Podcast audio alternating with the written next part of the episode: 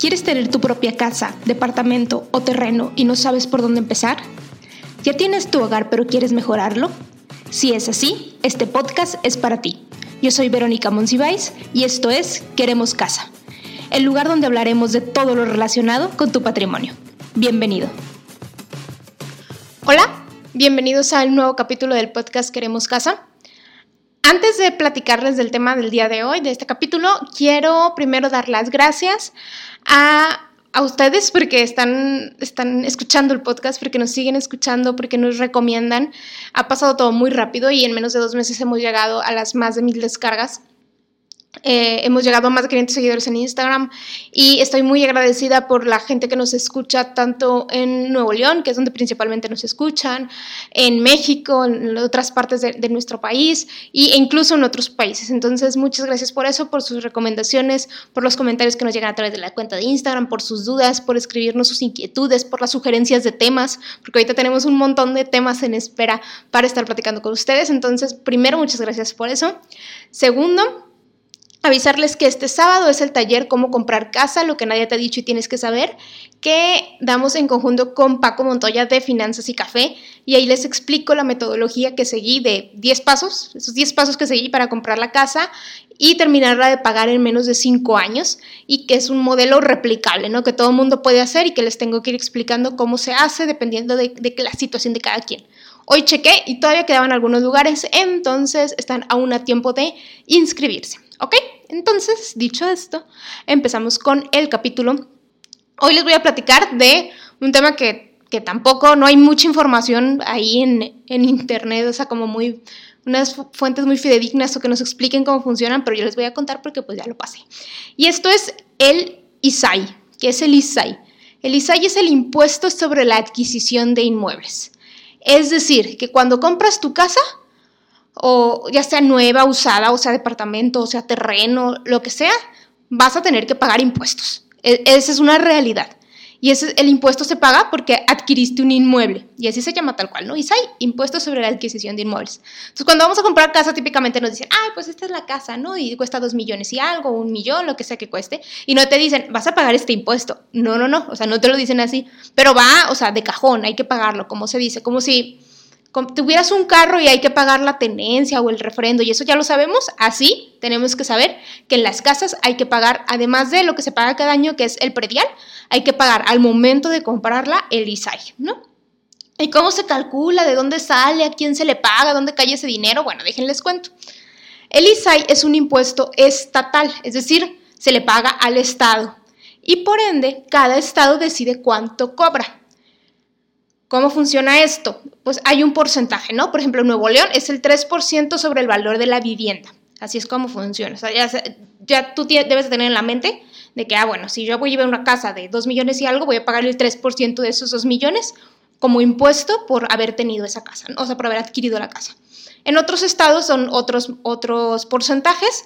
El de Ciudad de México es de los más altos. Eh, hay lugares donde están en el 1%, en el 2%, entonces de donde sea que nos escuches, revisa en tu estado cuál es el porcentaje que se paga. Eso es lo primero que hay que hacer, ¿no? Checar cuál es el porcentaje que se paga.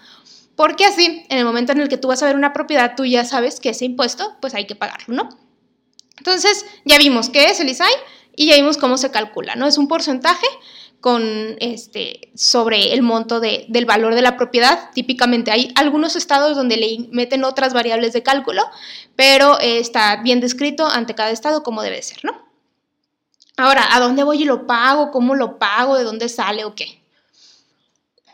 Tú lo puedes, tú lo pagas en el momento en el que se escritura la casa y ahí te dan un desglose de gastos notariales. Ahí está el ISAI o el impuesto sobre la adquisición de inmuebles. Ahí te lo cobran. Cuando te dicen, ah, de gastos notariales son, no sé, 150 mil pesos y tú ves el desglose, ese debe de ser el ISAI. Yo les recomiendo como quiera que siempre, siempre pregunten al momento de tramitar la casa, oye, ¿cuál es el ISAI que voy a pagar o cuál es el impuesto que voy a pagar?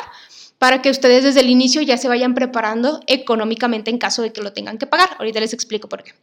Pero eso es algo que se paga en el momento de la escrituración. No lo pagas antes al separar, no se paga un año después, no al momento de escriturar, o sea, de, inicio, cuando ya vas y firmas la casa, que ya va a ser tuya y empiezas con tu deuda, ahí pagas el ISAI. ¿Cómo se paga? Pues mira, depende cómo vayas a sacar tu crédito. Si, por ejemplo, como en mi caso, que fue Cofinavit, lo que usamos, el, el ISAI era X monto, no, me acuerdo exactamente cuánto era, pero nuestra cuenta de vivienda, de la que ya les platiqué en el capítulo 6, si no me equivoco, nuestra subcuenta de vivienda lo pagó. O sea, yo no desembolsé ni un peso para pagar el ISAI. Pero hay algunos casos en los que o con la subcuenta de vivienda no completas o que no vas a usar Infonavit eh, o Fobiste, ¿no? Sino que vas a usar un crédito bancario o que la vas a pagar de efectivo si tienes el dinero, ¿no? Entonces ahí se tiene que pagar de contado el ISAI. Igual se paga en el momento de la escrituración, pero es un, momento, es un monto perdón, que debes de contemplar. Entonces ahí es cuando se paga, para que estén enterados y les dan el desglose de sus gastos notariales. Eh, hay algunas excepciones a la regla que eh, implica en algunos casos cuando se heredan propiedades. Pero esto se checa a nivel estado porque es cambiante. O sea, en, Nuevo León aplica de una manera y en otros estados de la, eh, otros estados de la República aplica diferente. Pero eh, eh, chequen porque en, caso de donaciones de propiedades o herencia de propiedades sí hay algunas excepciones. Y también cuando la propiedad se va a usar para una actividad benéfica.